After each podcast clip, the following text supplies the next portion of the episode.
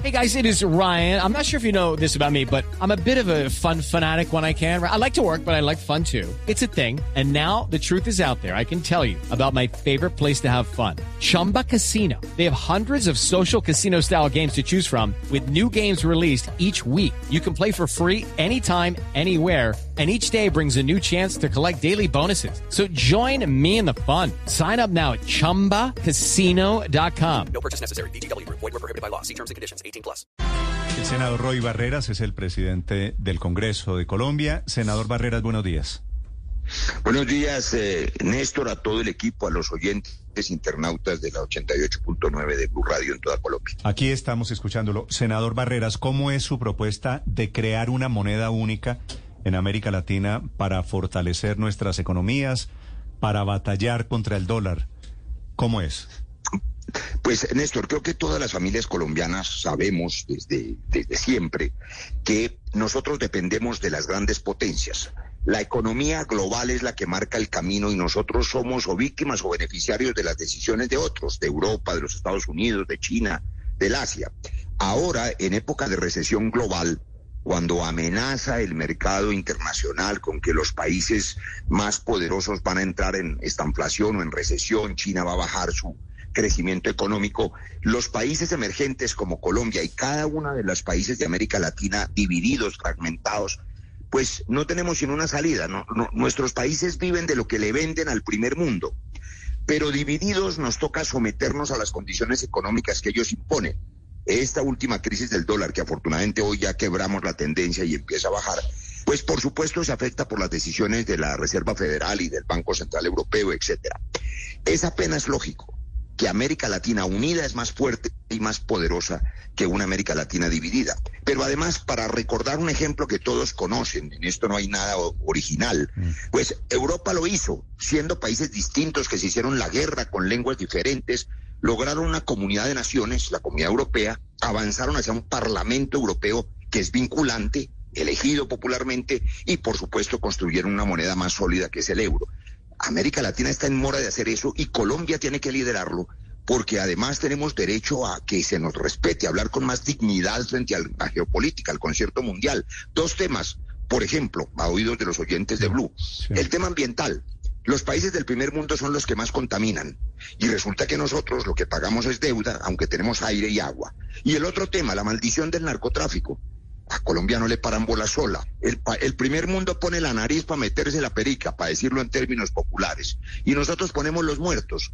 Entonces, esos dos temas requieren que América Latina unida exija cambiar esa relación. Y eso es lo que estoy proponiendo. Suponiendo que se unen las poderosas economías de Bolivia, de Guatemala, ¿Usted cree que le hacen esas poderosas economías, la colombiana, la del Salvador, la de Guyana, le hacen cosquillas al dólar, eh, senador?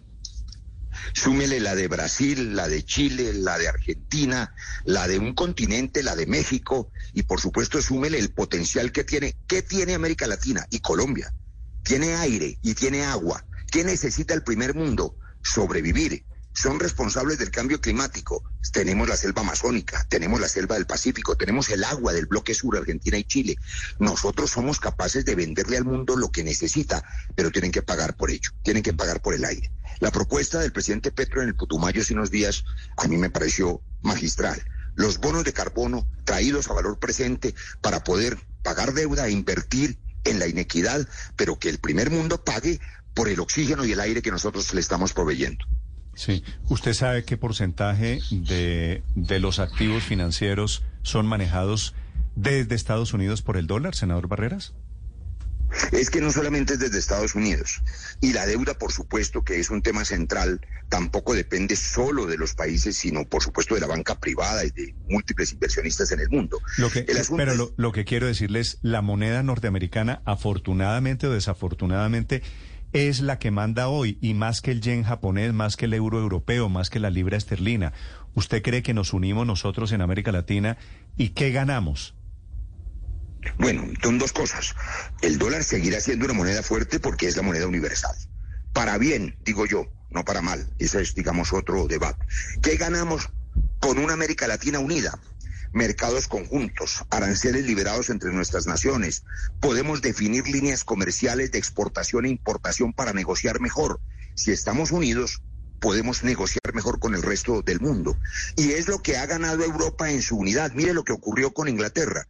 Se sale con el Brexit, es un error político enorme, le ha costado la cabeza a varios primeros ministros, empezando por Boris Johnson, la libra se cayó y apenas ahora empieza a recuperarse. Claro que es mejor estar unidos que fragmentados y divididos.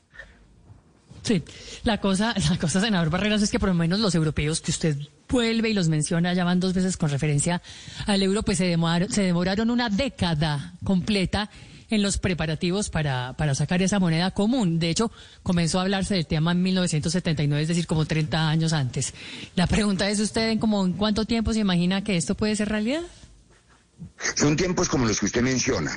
Eh, le doy un dato que lo mencioné ayer en el encuentro de presidentes y vicepresidentes de congresos de América Latina que convocamos, eh, donde acudieron prácticamente congresistas de toda América Latina.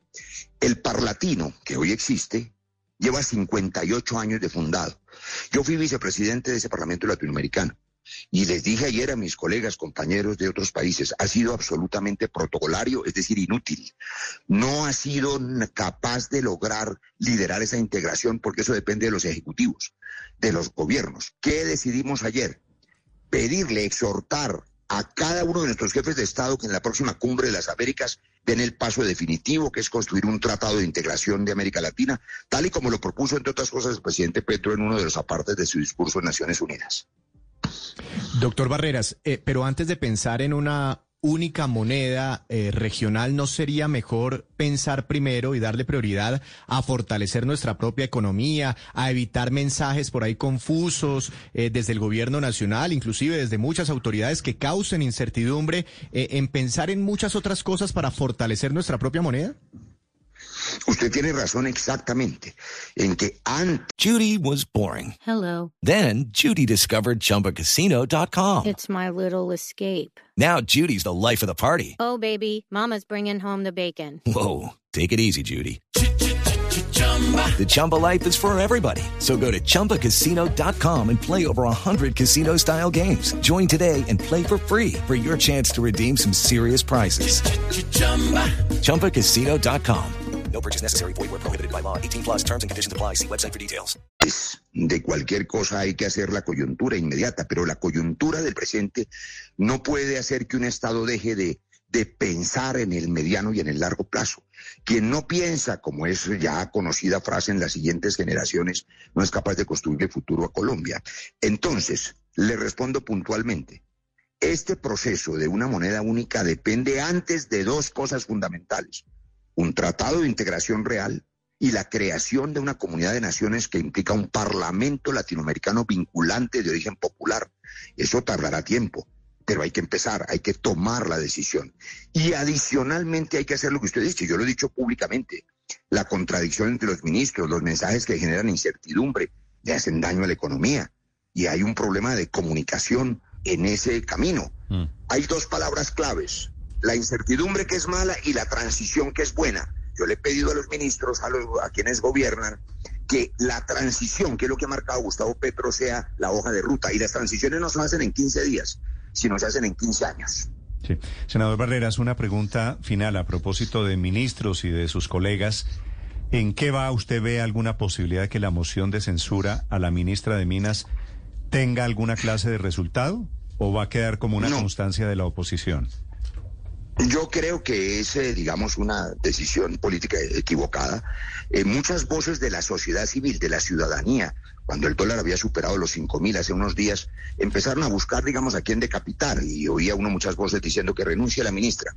Pero cuando un grupo de oposición pide que se vaya con una moción de censura, lo que hace es atornillar a los ministros. De manera que ¿De manera que? De manera que Pitico está reconectando. Es el senador Roy Barreras. Bueno, en esa parte de la ministra de Minas seguramente tiene razón. Ocho de la mañana, cinco minutos en Blue Radio. Paola, señor senador, ¿está? Eh, sí, estoy, eh, Néstor. Se me fue. Terminaba la respuesta. Sí, que me, no, señor, al Me decía sobre la ministra de Minas. Entonces, la moción de censura no tendrá éxito.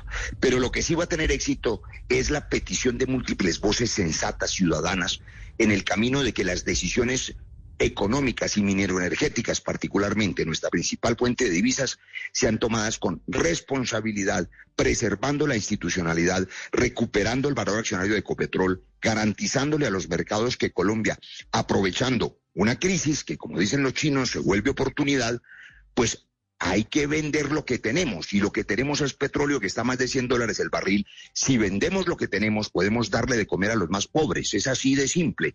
De manera que cerrar la llave del petróleo y del gas en el inmediato plazo es un error que ha venido haciendo carrera en interpretaciones equívocas. Estoy seguro que en los próximos días el gobierno va a continuar transmitiendo la certeza y la seguridad jurídica al sector minero energético y al ingreso de divisas. Usted ya lo vio, ya empezó a bajar el dólar pero, con las declaraciones pero, del presidente Petro. ¿Eso quiere decir que usted cree que el gobierno va a abrir la puerta para nuevos contratos de exploración y explotación?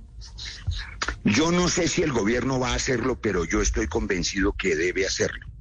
A mí me parece que las transiciones es un tema muy delicado. Eh, la transición es un asunto eh, inevitable.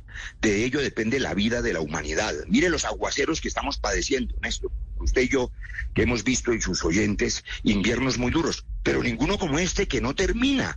El cambio climático es una realidad, pero esa transición energética hacia energías limpias no se hace en 15 días, sino en 15 años. Por lo tanto, no podemos cometer el error de cerrar la llave del petróleo y el gas en las próximas 15 días hay que planear esa transición y el gobierno sé que lo está haciendo de manera responsable, lo debe anunciar. Y esa transmisión de esa seguridad en el mediano plazo, que son los próximos tres o cuatro años, va a permitir que las empresas eh, de la industria petrolera hagan la inversión prevista, aprovechen la oportunidad de la exploración y Colombia pueda exportar, vender a buen precio, invertir en la pobreza, en la inequidad social y planear con esos mismos recursos que genera Ecopetrol la transición energética, financiar la energía alternativa. Eso es de largo plazo y no en 15 días. Senador Barreras, gracias por acompañarnos esta mañana. Le deseo feliz día. Muchas gracias. Un abrazo.